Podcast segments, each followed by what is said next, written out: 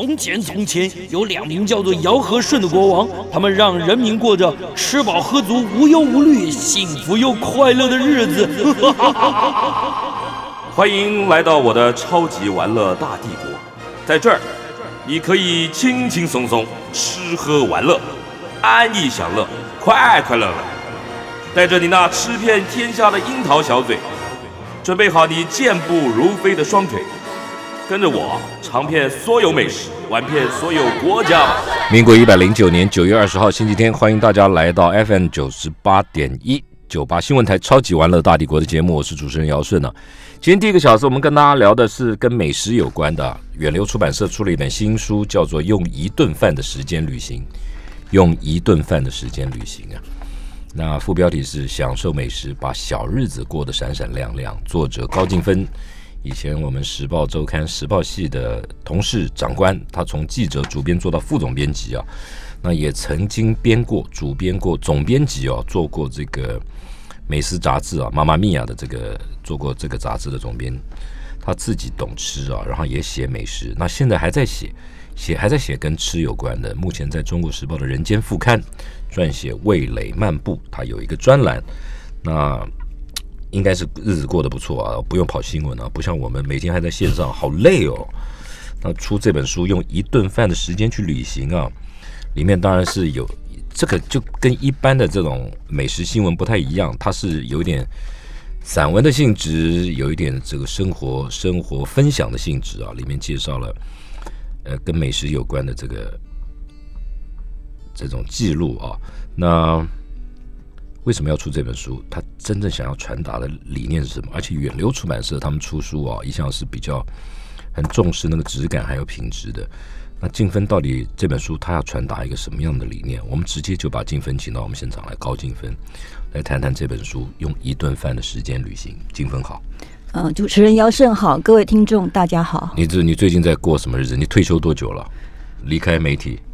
我很早就退休了，呃，已经退休十二年，退休十二年了。是，但是我很年轻就退休了啊，不是六十五岁，我四十几岁就退休了。哦，不是，我还也听不懂你这特别强调这一段的意思是吧？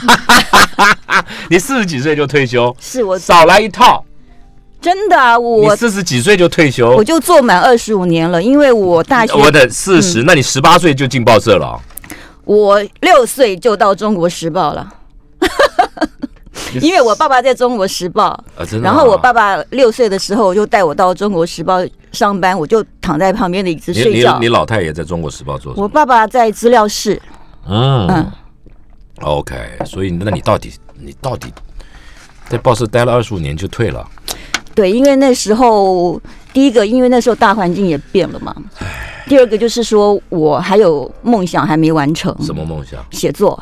你喜欢写作？对我很我呃，我大概国中二年级的时候，我就想在杂志社写东西，一一个月大概写一篇，好一两篇，好好的写。一个月一两篇，好爽。对呀，我们一天三四篇，你没看我脸书上有一篇，一天写了十五篇。我有看到啊，吓死人吧！我很佩服你啊，啊，写的文章品质很好，照片拍的一级棒，无敌，不敢，不敢，对对对对，这个这个大概是海内外千万的军民同胞们都知道的事情，好不好？海内外军民同胞们都晓得啊，哎，是啊，是啊，恭喜恭喜，来，这有什么好恭喜？那就我。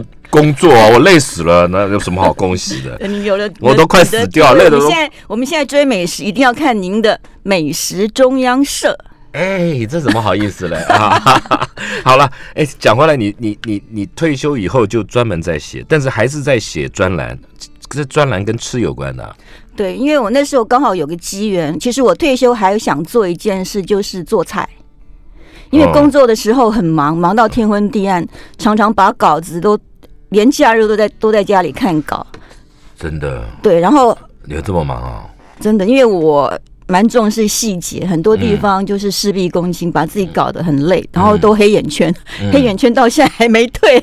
那你下来就戴墨镜就好了。我现在就戴墨镜，这是墨镜啊？对啊，可以遮一点。哦，对，然后呢，然后我想说要做菜怎么开始呢？我就拿了一本食谱，从头练到尾。谁的食谱？阿基师。哦，好吧，啊，为什么选它？因为比较快、简单。还有就是它的食材都用的都是菜市场买得到的，啊而且一道菜的食材大概五十九块。我就想说，我练快了再重练，也不过花了 五十九块买食材，我不会需要去买什么龙虾，买个什么鲍鱼，不需要。嗯对，然后我就这样练练练，然后那时候有部落格，我就把整个，而且我是那时候刚好有个电影叫做《美味关系》，啊，美丽石翠璞演的，就是嗯。也是用一年的时间在做菜，那个、嗯。那个主角。嗯。然后我想说，那我也就来用一年的时间做，嗯。所以我就用一年的时间把整个过程写在我的部落格。嗯嗯，然后部落格的时候你的刚好，部落格叫什么名字啊？那时候叫高潮迭起，哦，因为我姓高嘛，嗯我就叫高潮迭起，在嗯无名小站。可哦是无名小站后来收了嘛，我我都不懂啊。然后呢？然后后来就是刚好那个《魅力》杂志啊，嗯他们要做一个女力专题，嗯嗯其中一一位是想找美食美食有关的人来写，嗯。然后好像不晓得为什么就找到我，就有一天就接到一个 email 说要来采访我，嗯。我就跟他讲说啊，他是想想写女女性跟美食旅行这件事情，嗯。然后我就跟他说，我的美食之旅都是在台北哦，嗯。而且我都是吃那种很便宜的哦，嗯。我不是追米其林，也没有到世界各国去吃什么大餐、三星、两星。然后没想到他们对方呃《魅力》杂志那个主编就说：“哎呀，我们就是正想要找人家写这种平民一点的。对。嗯然后他本来是想要来采访我，嗯后来他就看了我的部落格，嗯他说：“哎，你自己是可以写的嘛。”你本来就在写啊。是啊，他就看了，他说，然后我说你就自己写好了，嗯。然后我就自己写了一篇，哦，然后就就就从此就没完没了了。对，然后我写完之后，那个社长就是徐瑞娟社长看了很喜欢，嗯，他就跟我邀稿，嗯。就说你可不可以来我们的呃杂志写专栏？嗯。然后我说好啊，然后就这样开始写写下去然后就写了大概的七八年，直到这本杂志停刊。哎，那奇怪了。无名小站没了，匹克邦啊什么还是很多，为什么不不继续写布鲁格了？呃，其实写作其实对那时候好像也有人进入到我去什么匹克邦什么开，可是我那个我都不懂哎，我也还要特别开呀、对我就是不会开，觉得好麻烦。嗯，然后还要设计版面，对不对？没错，后来我就想说，我既然有在杂志写了，那也是一个月一篇，然后我的篇幅是四页，也是要两千字。嗯然后你为了写这两千五百字，嗯你还得去收集很多资料，还要去看很多资料，还要去实地去考察，也是很忙。我想说，我就在杂志社把写写就算把了。写一写，因为。而且写作是很花脑筋的，如果要写好的话，嗯你要结构、要开场、起承转合，嗯，还要收尾等等的。嗯好好严肃哦，对，所以我其实也不想写太多，真的好严肃哦、不想在不应该是不想在太多的地方写，哦。嗯好了，那最近怎么会出这本书？那也是个巧合。又是巧合，你人生充满了巧合，对，因为我 充满了机缘巧合。没，错，我其实就是让人生顺着机缘走。嗯，然后后来《魅力》杂志停刊了嘛，嗯，那我的姐妹她就建议我说：“哎，你可以去写《人间副刊》啊。哎，还在啊、这很难呢、”你说什么孩子啊人？间副刊啊，一直都在呀、我知道嘛，就很难嘛。你说很难是什么？不是现在媒体环境啊？哦，可是《人间副刊》招牌有其呀、有其文学地位，是《中国时报》的招牌啊。对啊，所以那个那个我朋友朋友就是推荐我呃建议我去，然后他嗯刚好认识主编卢美信嘛，然后我就还就在还在卢美信，卢美信现在是主编啊，他编的很好，嗯然后我就。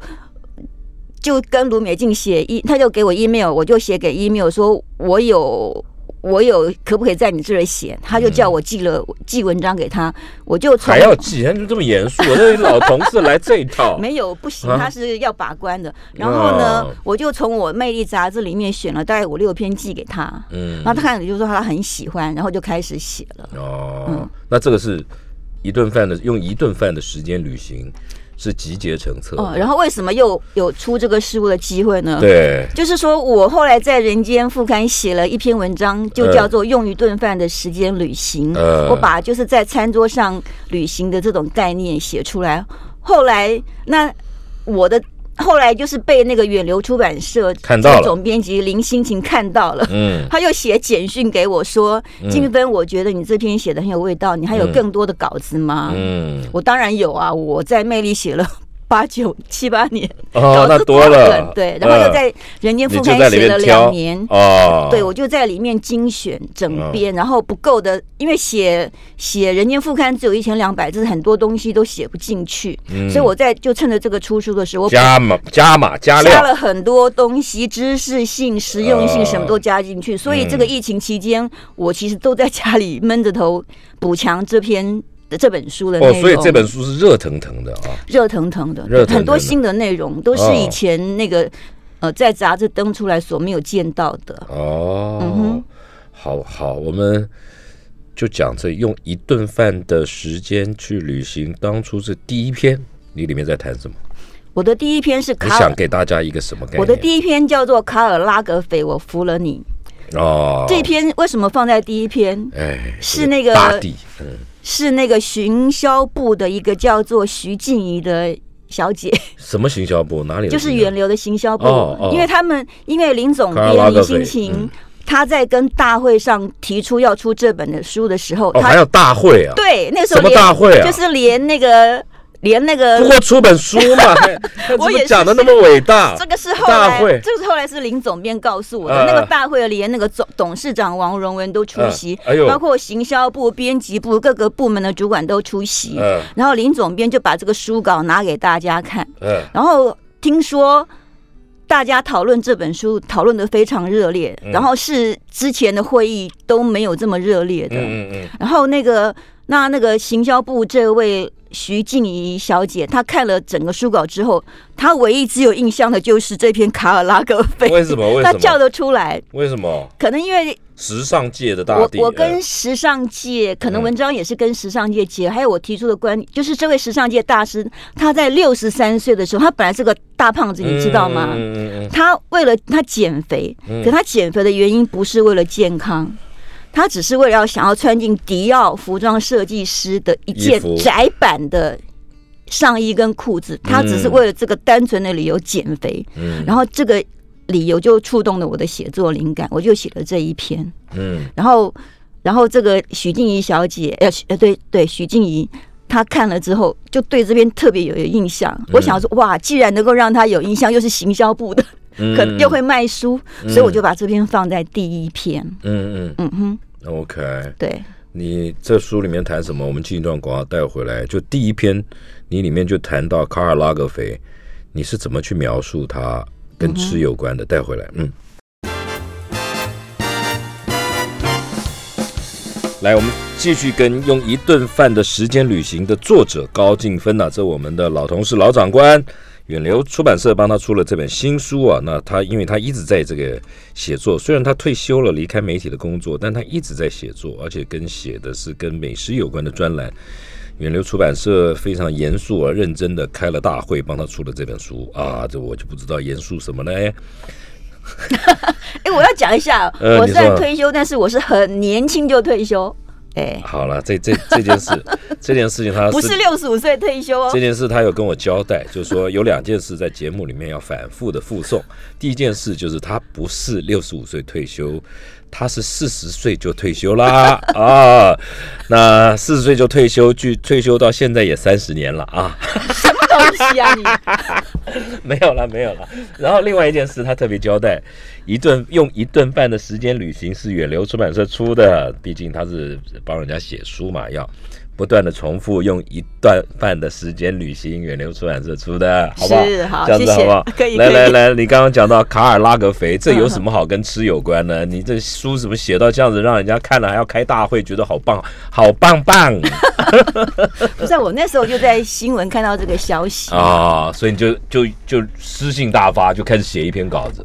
对我就突然有了灵感，你什么灵感而？且哎，真的耶！嗯我觉得你好厉害，我我觉得我应该要学习。哪里厉害？你说？就看到新闻，然后有灵感就扯到跟吃有关。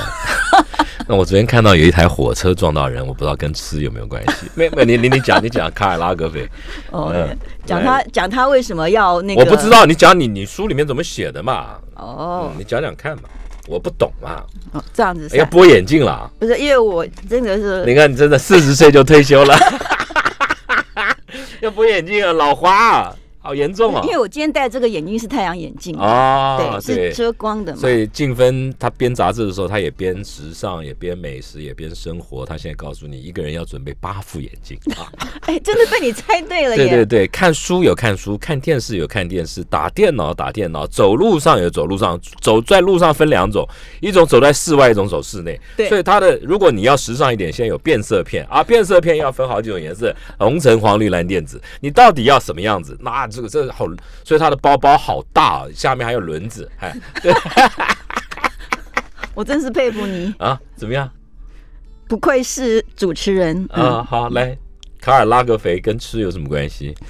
就是说嗯他他减肥，但他拒绝他医生建议的抽脂，啊，他是宁愿按部就班嗯。他每天早餐呢只吃一片吐司跟半个葡萄柚，啊，糟糕啊，怎么糟糕呢？没有？没有没有，我只吃哦。吃两午餐跟晚餐吃烫青菜、豆子、香菇跟鱼，嗯。一星期只吃一餐红肉，嗯。然后补充维他命。嗯。接下来的七个月，他以一片吐司跟两盒无脂优格当早餐，嗯。午餐延续前半年的无油蔬菜跟鱼，嗯。晚餐是蔬菜汤跟高蛋白质甜点，一星期吃一次五指乳酪。十三个月之后，他达成目标，如愿穿底迪奥设计师的窄版衣服。那他他减了几公斤嘛？他本来一百零三公斤啊，那后来呢后来变六十公斤。哇，对，一年。那你你你写的文章是要讲什么吗？那个那个只是他的 recipe 嘛，他只是在告诉你他，怎么减肥嘛。谁说人在年老的时候不能只是单纯的为了爱美而奋力维持身材呢？很多人不也期许自己能够像影星奥黛丽·赫本那样，一直到很老的时候，都还保持着鲜美的体态以及清新的气质呢？看到他这位老人家这么努力，咱们年轻人无论是为了爱美还是为了健康，都不能输给他呀！不是你，你很妙啊！这都你写的，你为什么要拿起来用朗诵的方式这样念啊？这都你写，你你不能，你不能，你干嘛用朗读的方式啊？你我紧张，你紧张什么？哎我紧张，然后口才又不好。你怎么口才不好？口才不好怎么写书啊？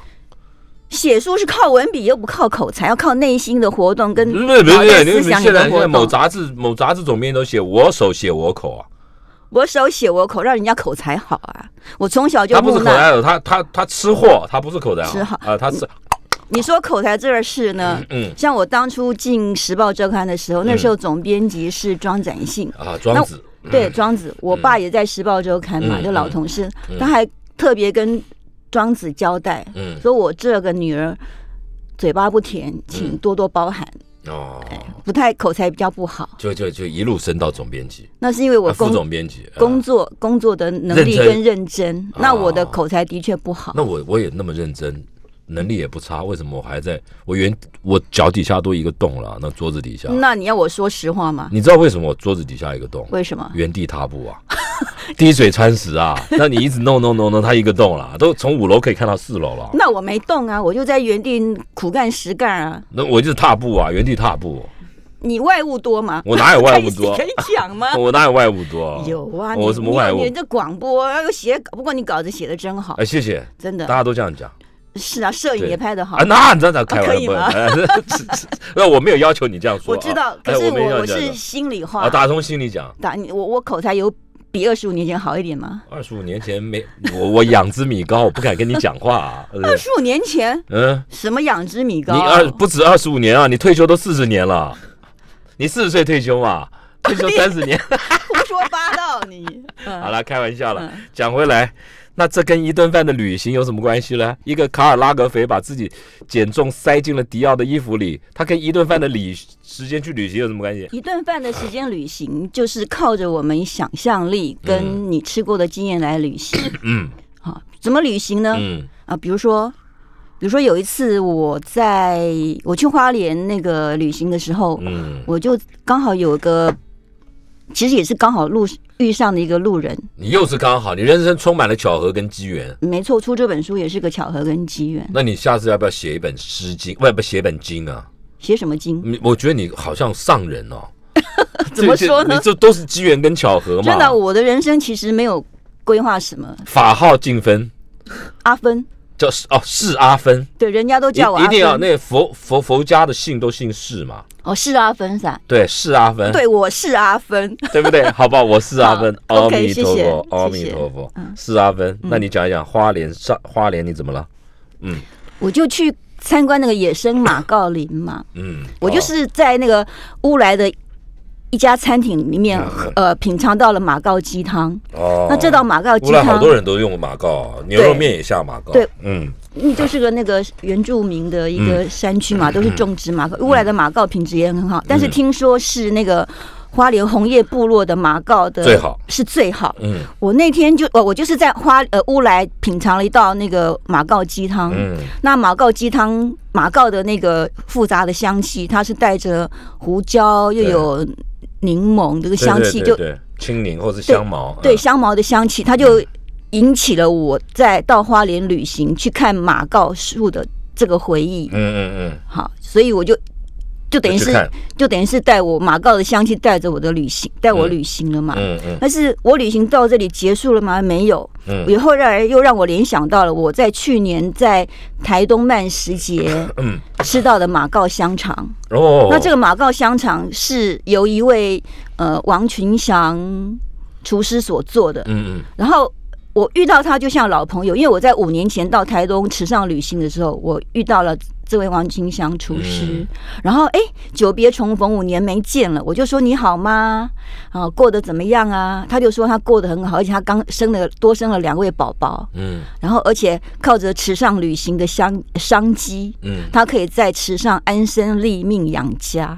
就就就做菜了，主要是，做他在他把餐厅做餐了，嗯，，对他，他把自己的家前面的客厅，嗯啊，改造成他的餐厅，可以省哦房租嘛。哎呦那我对，嗯。然后刚好在池上的比较里面一点。嗯嗯。然后，那我的旅行到这里结束了吗？没有，嗯我其实还可以再飞得更远，因为他的餐厅呢就在博朗大道附近。哦，对然后我热门，嗯，我又我那时候去还是没有这么热门，然后我我就在用餐完之后，大概下午两三点，我又去逛那个博朗大道，看到两、两旁翻飞的道浪，然后我也嗯。去金城武树下，嗯嗯嗯。对，嗯。然后就等于是在餐餐桌上旅行，让嗯。我在我喝了这个马告鸡汤，就让我联想到这里。嗯。我当然还可以再飞得更远，但是嗯。我必须稍微降落了，嗯。因为我得趁热品尝我面前这道嗯。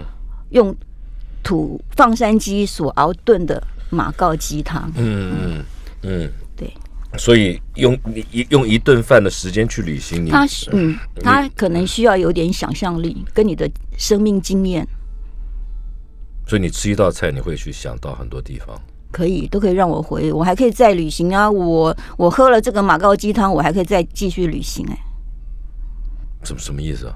我还可以再想一下，哦，你说任思绪继续思对思，绪还可以再继续旅行，嗯因为像餐后呢，这个老板他又呃端上了一盘那个他自己种的樱桃，自己种樱桃，台湾种樱桃在山上，很难吧？反正他就说他自己种的，台湾呢？是啊，他就说他自己种的哎，对，那吃起来像不像樱桃？没没有啦，它是不是樱桃啊？是啊，还还不错吃了。我没有继续问他是说，台湾怎么没有办法种樱桃？我第一次我也蛮奇怪的。哦，对不对？对，然后嗯但是他说自己种的，我也没有继续嗯追问他。嗯然后我就想说，而且是招待的嘛，嗯然后我就想说，那樱桃又让我想起了我在希腊旅行的一段往事。那时候我就在希腊走嘛，街上走，哎，看到有一个摊贩，他卖着樱桃，好便宜哦，怎么会哦？樱桃给我们印象都好贵哦，对，在台湾很贵，小小一盒都两三百。对，两三百，嗯就在希腊很便宜，嗯我就大概用了台币五十块钱买了一大袋樱桃真的啊？真的，而且是纸袋，我印象非常深刻，是也是红色的吗？红色的很好吃，是啊。对，然后我。所以这个老板乌来老板端了樱桃给我，我就想起我的希腊之旅，嗯。我想起我去参观了那个帕德嫩神庙，哦然后还想到说我去了那个爱琴海上的密克诺斯岛，哦然后在晚上还坐在密克诺斯岛旁边的堤岸上，我望着那个天空，繁星点点，好像有着诸神的天 星图。我想起了那个余光中诗里的一句话，叫做“星空非常希腊”。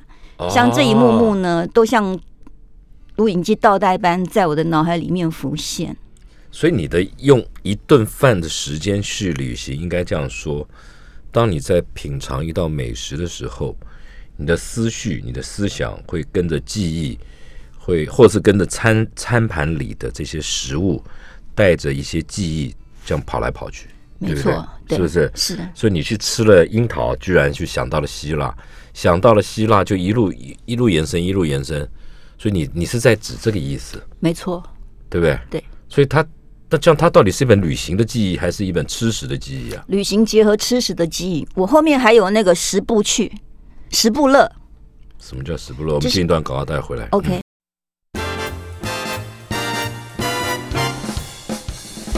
来，我们继续跟这个用一顿饭的时间旅行，远流出版社出的新书的作者高静芬聊。那静芬是我报社的老长官、老同事，那他现在做这个退休以后做专栏的作家，然后再写一些跟吃有关的这些专栏。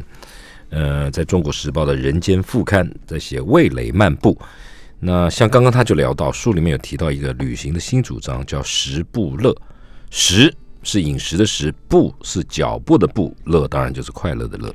食不乐到底是什么意思？金芬，你跟我们说一下。嗯，好，十步它其实是一个日文的汉字，哦，意思是为吃而走。哦，为吃而走是高兴的，就是以吃为目的去旅行。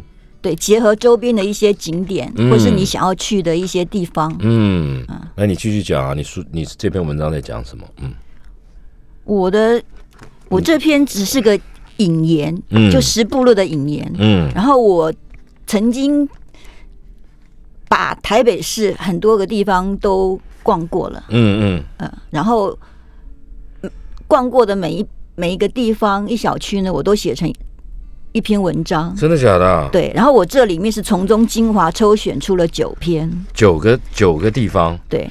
来，你写了哪里？啊，比如说呢，我写了北投。北投，对。嗯，啊，也写了怎么说？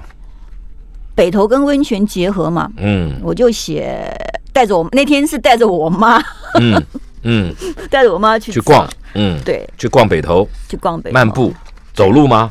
呃爬坡我逛过好几次啦，嗯。但是我是把很多次的经验融合在一篇文章。，OK。但是过带我妈的那次，我不敢这么操她老人家。因。为北头 对。上上下下的嘛，对嗯。我，我为了写这篇文章，我的确是上上下下走了好几次。嗯。对，那带我妈那一次呢，我大概就稍微带她到那个北头有一个好像北头溪，嗯，那是温泉溪，我带我妈去那边泡脚，在哪？那不高啊，那个不高，就在就图书馆旁边嘛就，在图书馆旁边，没错，很多人在那儿。对啊，那就是捷运站出来对，没错，就是走五分，走不了五分钟，三分钟就到了。对，因为我妈很嗯喜欢温泉，那哦我那次其实就是带她去泡温泉，嗯但是我写一篇是我自己个人去了很多次，嗯嗯。整理构思。那你在讲什么？你那篇文章在讲什么？十步乐里面中间讲北投的，嗯，我北投你提到了的那一篇，我可以看一下书吗？你可以，哎你怎么真的 因为我写了太多篇了。也对了？因为这退休我写了内湖，退休三十年了哦，嗯，好，我写了内湖，还写了什么城中区什么都有。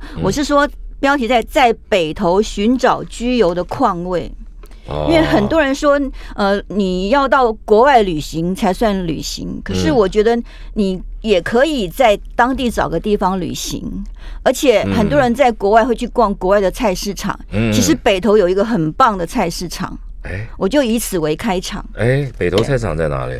它呢就是也是在捷运站右手边吧？在捷运站附近。嗯嗯，嗯，我就想说嗯，那像我就想有些作家他可能到普罗旺斯嗯去住，比如说一一段时间，嗯然后在普罗旺斯买菜做菜，嗯他就写个普罗旺斯居游。呃那我也一一一整本，嗯呃就写一整本，没错，我只写一篇了嗯。然后我觉得像我们北投也是很好，它有个很棒的菜市场嗯那我也可以你搭不。住在那里嘛，对不对？你不是住在那里我不是我住新店，哦，你特地跑去那边逛了好几次，嗯我为了要写文章，在嗯魅力写嘛，而且北投有捷运就到了，很方便。然后你就在北投站出了，就很快就到，可以走到这个市场。嗯我都是捷运加步行，哦因为我很喜欢走路，所以叫十步乐。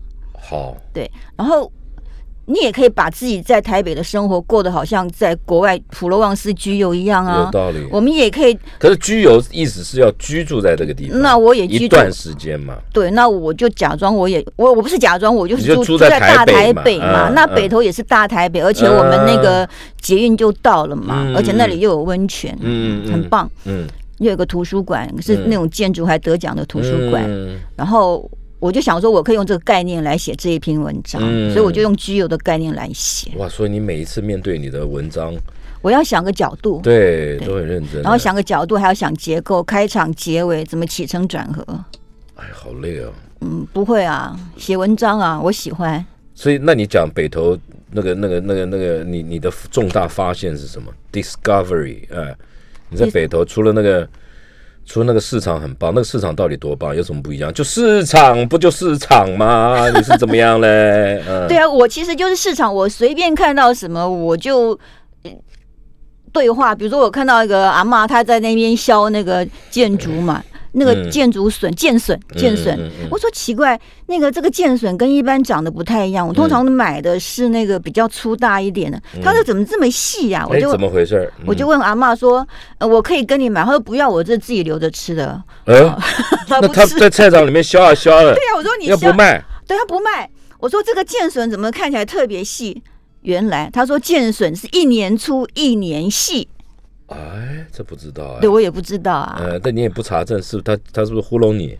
他我想应该不会。那老阿妈她没有必要糊弄我，她也不卖我，她干嘛糊弄我？不是她而且她种了那么久了，这这阿妈也怪怪的，对，不错，很酷啊。然后不是不是酷，因为他他不卖他来干嘛？他就坐在他租租个摊位在那边销水，然后他也不卖他他是那个摊位，他儿子在卖，啊他在旁边可能跟儿子一起顾店，嗯他就在旁边削，啊嗯，然后也顺便顾店，也许他儿子可能要上个厕所啊什么，他会哭一下。啊 然后我就我就第一摊遇到这个，我觉得好好有意思，我就我就知道了说，哦，就写一段故事，我就把嗯这个写进去嘛。然后、嗯啊既然他不卖，我就再继续走嘛。那你又看到了什么？我又看到有个人在卖莲藕，莲藕啊，，对，然后他莲藕里面还他把那个那个莲藕的莲花、莲藕莲莲藕那个棚，他都放进去了，他不是只有卖那个吃的根部。啊，然后他旁边还有一只鳖，呃这这什么意思？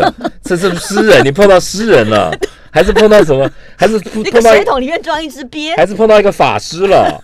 他他想要把莲藕跟鳖讲什么故事？我就说？我就说，哎，那是他的宠物吧？我就说你怎么有怎么这边放了一只鳖？他说嗯鳖是在他的莲田里面抓到的，嗯嗯，然后呢？然后我就觉得很好玩啊。我说好吧，我就看在这只鳖的份上，跟他买了莲藕。我以为你买了鳖 带回家嘛，他一定不卖我嘛，他养了、都这么宝贝，把它带起来，带来那个他的摊这样也可以。变变一个文章里我就把它。写进去，我就我所见所以所思全写进去。所以，所以你这个文章到底是在讲什么嘛？你这篇到底在讲什么我的文章？其实就就是是讲我的居游框。你的旅行本来就充满这种机缘跟奇遇啊，你不必设定说我要看那你这个东西就流水账嘛？但是我的文章有结构，写的很好啊，哎哎，不简单啊！要不然我怎么可能在魅力写了七八年？他是每年改版都换人写的呢。不是谁晓得他是不是缺稿缺的太严重？那不会，怎么会缺稿缺？人家不是，写都但我听你这样讲，我的嗯我的北投居游嘛，我的北投居游记嘛，对不对？是啊，我看到人卖鳖写一段，我看到人卖肖剑笋写一段。但你要有结构啊。那你那你但是你为什么不啊？讲一下你的结构给我听嘛？我讲了结构，你怎么不看书呢？哎，各位听众朋友，这个这个这个人比唐香龙还狠，他也在骂我。哎，真的那要看十部乐后面这是一篇嘛，北投游记。然后你你里面还有城中区，来来来讲城中区，我我喜我想听听看，我会照着你的我去逛啊，看一下，我要看有没有写城中区。我有写，我其实我我会照着你的，好，我我会照着你的那个去去逛哦。是吗？啊啊，不然呢？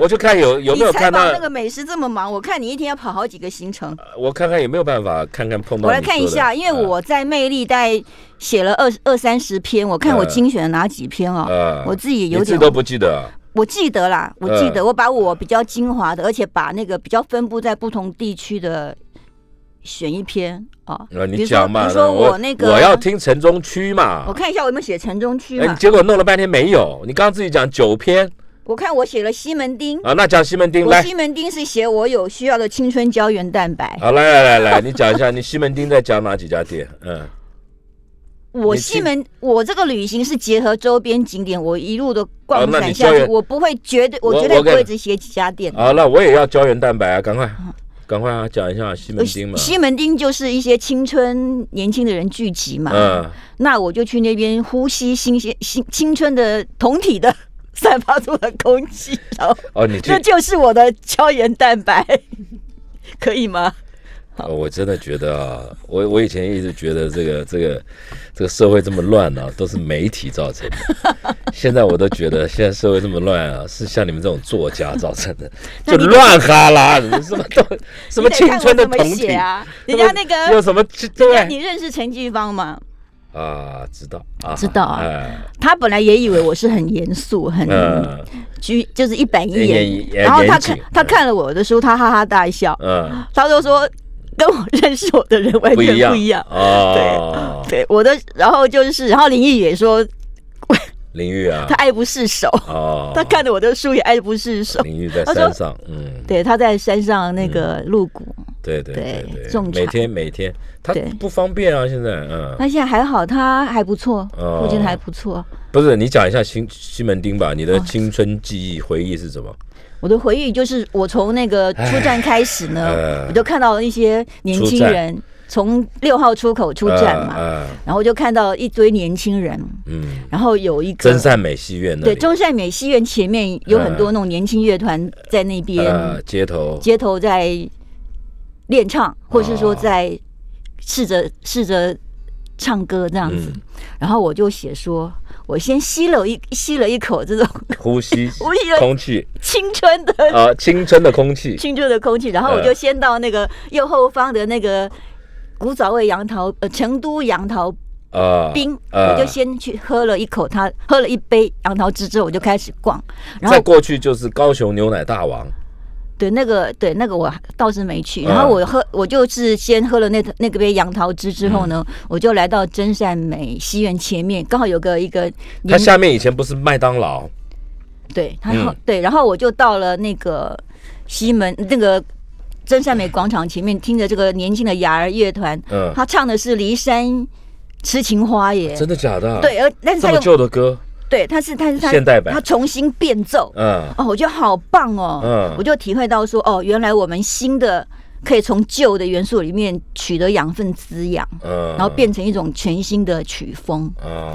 然后我我有所感受，然后我就继续就去就逛到再过个马路就到红楼那边去逛，嗯，然后红楼那时候刚好就是有那个市集，啊。首创市集，我就逛了一下首创市集，然后看到他们用那个汤匙啊、叉子啊什么。弯凹做成各种饰饰品、手工艺品，我就想说，我也来回家也来拿个汤匙，这样 凹一凹。结果你手断掉了。没有，结果那个老板说这个要用机器凹啦，啊，你神经病！我就这样，我很好玩嘛，你嗯这样边走边看，嗯看到什么就很新鲜嘛。那人家会不会觉得这个大姐怪怪的？会耶没有会耶，没关系嘛，我就觉得很好玩嘛，然后就嗯把这一路上所见所闻闻，然后把它记整理录下来结构下来嗯，啊。当然写文章就不能这样，我就比较严谨，就嗯怎么开头，怎么结尾，然后怎么起承转合，把它写出来。是这样面对你的其实篇写稿有人很轻松，但是我写稿真的我觉得好花脑力。自我要求好高。嗯，没错，而且我嗯如果说写出去，如果说有人说写不好，我可能会蛮难过的。真的啊、好，那你先你先给你三十秒难过一下，我们进段广告。OK 好。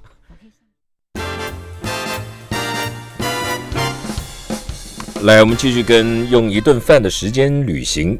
远流出版社的这个新书《用一顿饭的时间旅行》的作者高静芬聊他书里面谈到的一些故事，像他在书里面就谈到了菜脯蛋，而且他说菜脯蛋还有功夫派别，什么东西啦？赶快讲一下吧。好啦，我就是说我想要那个练习厨艺嘛，嗯，那我就找了一本食谱来练嘛。哦，谁的？就这本啊，不是吗？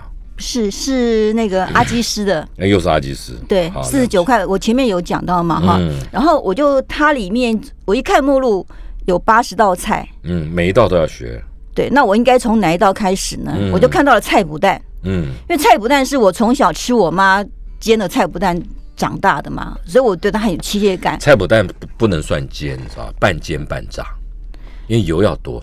错，我后来就是不想要油多。错，对，你走的是新派路线，你用煎的。错，本来就是用煎的，而且现在讲究健康，你用那么油多，你油多是那个错，我们在讲究传统，你那个油多是厨师的做法，对，对，我们是家庭式嘛。对对对。然后我一看，我就想说哇，菜不但这么亲切，我从小吃到大，我就先从这一道开始好了。嗯，来你怎么做？然后，然后那个食谱他写说要用猪油，哇，嗯你知道吗？我我家里没猪，没有吓死我，我就去菜市场买猪油回来炼炼猪油，就那炼对，就炸嘛，炸个菜炼的过程也是很有趣啦。嗯，然后，然后猪猪油炼好了，我嗯光是炼猪油，我就在我部落格写了一篇。哦，然后后来猪油就先你不是没部落格了吗？后来当初我我当初刚开始的时候刚开始的时候，我在无名小站无名小站的时候，写了一篇，我把我做菜过程全部写进去，菜谱蛋我写了上中下三篇，哎呦，一个菜谱蛋可以写那么多啊？那我来找一找，找得到吗？无名小站没了，它没了，找得到吗？呃找不到打了。打高进分菜谱蛋，书里面我会把它精华写出来了，哦好在书里面。好，那怎么然？后呢，嗯，猪油炼好之后，我就照着那个食谱说你要照他做嘛。然后我就、嗯当然那个他他他很他是很简单的，说蛋放下去之后，带底面煎黄两，然后再翻面，你就可以完成。哦，你那个是碎碎对，嗯嗯，可是你当底面煎成金黄的时候，你上面表表面都还是一体啊，根本嗯没办法。没办法翻，对，所以食谱写的简单一句，就让我练了好久。嗯，然后我又希望我煎出来的像披萨那么圆形漂亮，两面都金黄又很完美的。啊，我为了达到这个，我就是吃尽苦头，然后身心练到身心俱疲。身心俱疲，对，因为每次这样翻都会喷嘛。我为了练到这个，我真的就是那个身心俱疲，真的气馁啊，这怎么欲讲？那哭无泪。怎么会就就想到 那后来早知道伤心总是难免的，你又何苦一往情深？我真的对菜脯蛋一往一往情深。后来呢，啊我就你刚说了两个派别，大概大概煎菜脯那种比较家庭式的，呃他就说可能你当然要让它表面你很很很很容易啊，你就拿着筷子那边拨一拨拨一拨嘛。可是你翻面的时候，另外一面会不漂亮。嗯，让另外一种就是那种那个叫什么厨师比较在做的、嗯。那个叫做，他就是在锅里面放很多油。对啊，然后把蛋液倒进去，然后拿嗯筷子在里头拨一拨，把它整形，然后淋把热油淋上去之后，再把把用热油把表面上那个蛋液烫熟了，嗯。然后就很好翻面了。嗯。可是这个是厨师的做法，我们在家里做，怎么可能一锅油在那边不是浪费了吗？嗯。所以我就这两这两套这两个方法我都不予采用，嗯。我就是勤练我的基本家庭厨艺。然后有一天我，然后我就这样练练到身心俱疲。有一天突然人家说，呃。当你对一项事物一往情深的时候，万物都对你谈心。然后有一天，蔡国蛋就跟我说：“笨蛋，你就把盖子盖上去之后，让热气在里面对流，表面就可以凝结嘛。嗯我说：“对呀、我怎么没有想到呢？”我就这样子，我就我就拿个锅盖盖住，但是要转小火，盖住之后，嗯然后焖了之后，表面果然比较凝结，可以翻面了嗯，但是还不是很完美。你好翻，嗯你翻过来还是会滴个一两滴，但是没关系，滴个眼睛到那边翻过来之后还是还不错。我就这样子用了创了锅盖派，但是锅盖派还不是很完美什。么玩意儿？这是什么？自己在那边自己在那边自说自话，，我跟你讲，我自嗨自嗨做菜自嗨，太嗨了，好好玩。嗯然后当然后有，但是这还不是终极完美版。就有一天呢哎，呦哎呦好可怜，那些蛋好可怜啊，呃，被为什么？可是你蹂躏，可是真的很好吃、好哎，惨哦。不会不会。但本来就好吃，随便做都好吃啊。哪里你我做做看今天一早，我呃菜呀，你小看我了。什么叫我做做看？我绝对不需要花你那么多时间你做了什么？啊你！做了什么？我做的多了，不告诉你。哎，我不能告诉你太多啊。好，那就我来继对对。现在现在很多师傅想不出菜的时候，都会找我聊一聊。我告诉你，我 想不做了什么出菜？哎，哦，那你就是会讲嘛。怎么会讲 那个食物的组合 combination 是一个逻辑的整合？你要在一个系统里面，我一讲，哎呀，我怎么想不到，就就发明一个新菜。嗯你必须包括食材酱料的 combination 那个组合，风味组合，嗯有些人乱弄，那个味道就不对。是这哎这个太深了，太深，下次有机会再讲给你。太深了，真的我不骗你，真的真的真的。大师。哎，不敢不敢不敢嗯不敢，讲到美食，我不敢说是个专家啊。啊，那谁敢说呢？如果你不敢说，我话？我还话还没讲完，嗯只不过是个权威而已啊，真的。好不好？哎，好不好？好啊，好，呃，你菜脯蛋怎么样？最后呢？哎，我刚讲到哪了？其实油多有油多的好处，你是太省了。不是真的，菜脯蛋真的没有什么餐厅派，什么家庭派，不是是你自己在那边关了门自己在。真正的菜脯蛋，从古时候台湾的菜脯蛋本来就是油多，一双长筷子，蛋一打好调匀放下去，那个油因为油够多，打个圈，它自然就那个菜脯蛋的形就比较圆了，因为你在锅里这样。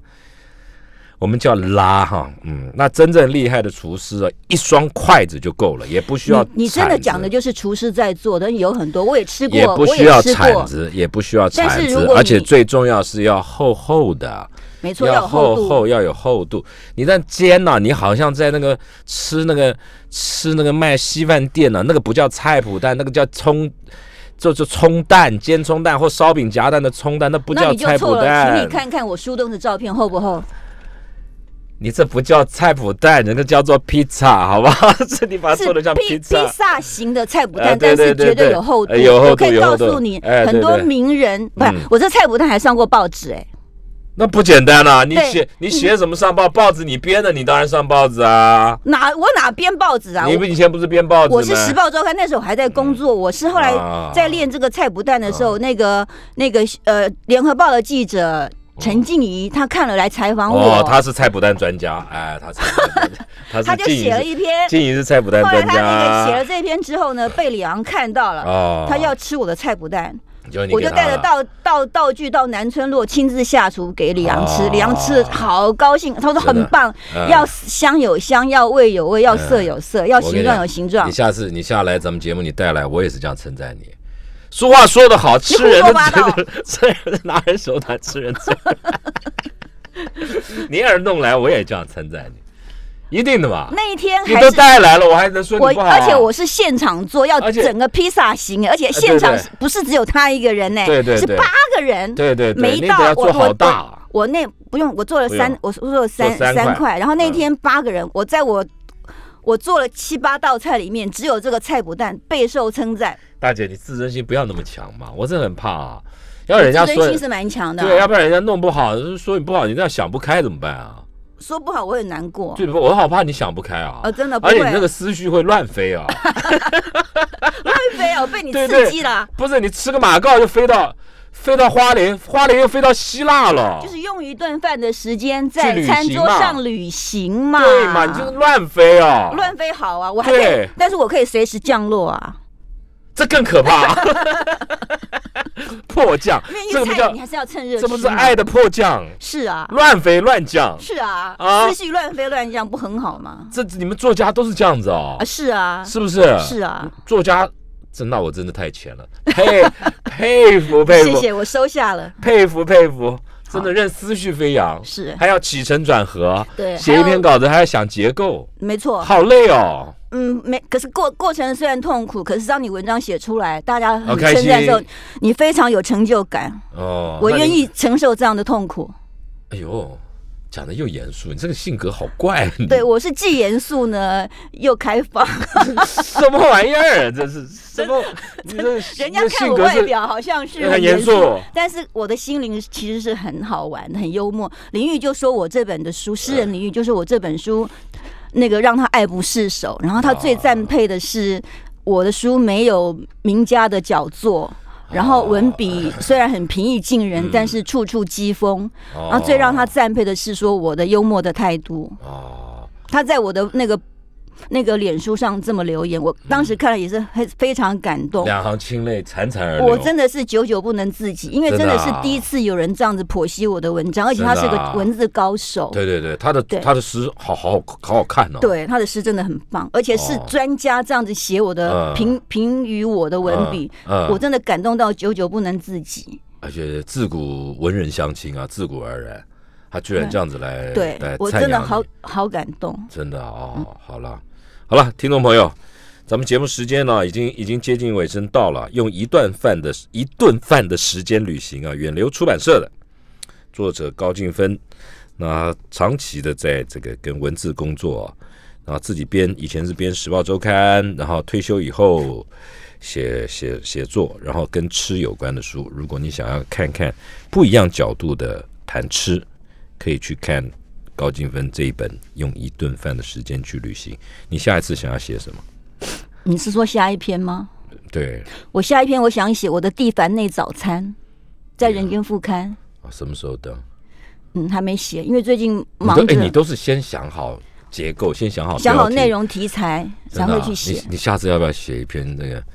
我上酒吧新闻台，没问题，对不对？跟那个该死的姚顺，没问题，真的写一篇啊？可以啊。那那会不会搞得你这精神分裂啊？哦不会，我现在发现，因为你常常在写嗯，哦，以前可能比较慢，结构什么什么比较慢，但现在比较快，真的，嗯，笔是要练的，都要练，真的要练，越练越轻松，对对不对？对。好了，听众朋友，用一顿饭的时间旅行，高进分出的，找来翻一翻，看一看，看他跟别人有什么不同的不同的角度，看一看他怎么样去做出他骄傲的菜脯蛋，看一看菜脯蛋到底分几派。希望你这本书卖的很好，嗯听说卖的还不错，听说啊、我还没开开始正式宣传。真的吗？真的哎这我们今天这不算哈我。们今天是第三个通告，但是嗯也许还没播出嘛。我之前的那个都还没有播出，啊我就是在我的脸书写一写。OK，好，谢谢金芬，祝你这本书能够大卖啊！嗯谢谢，拜拜。谢谢主持人，谢谢听众，再见。嗯，拜拜。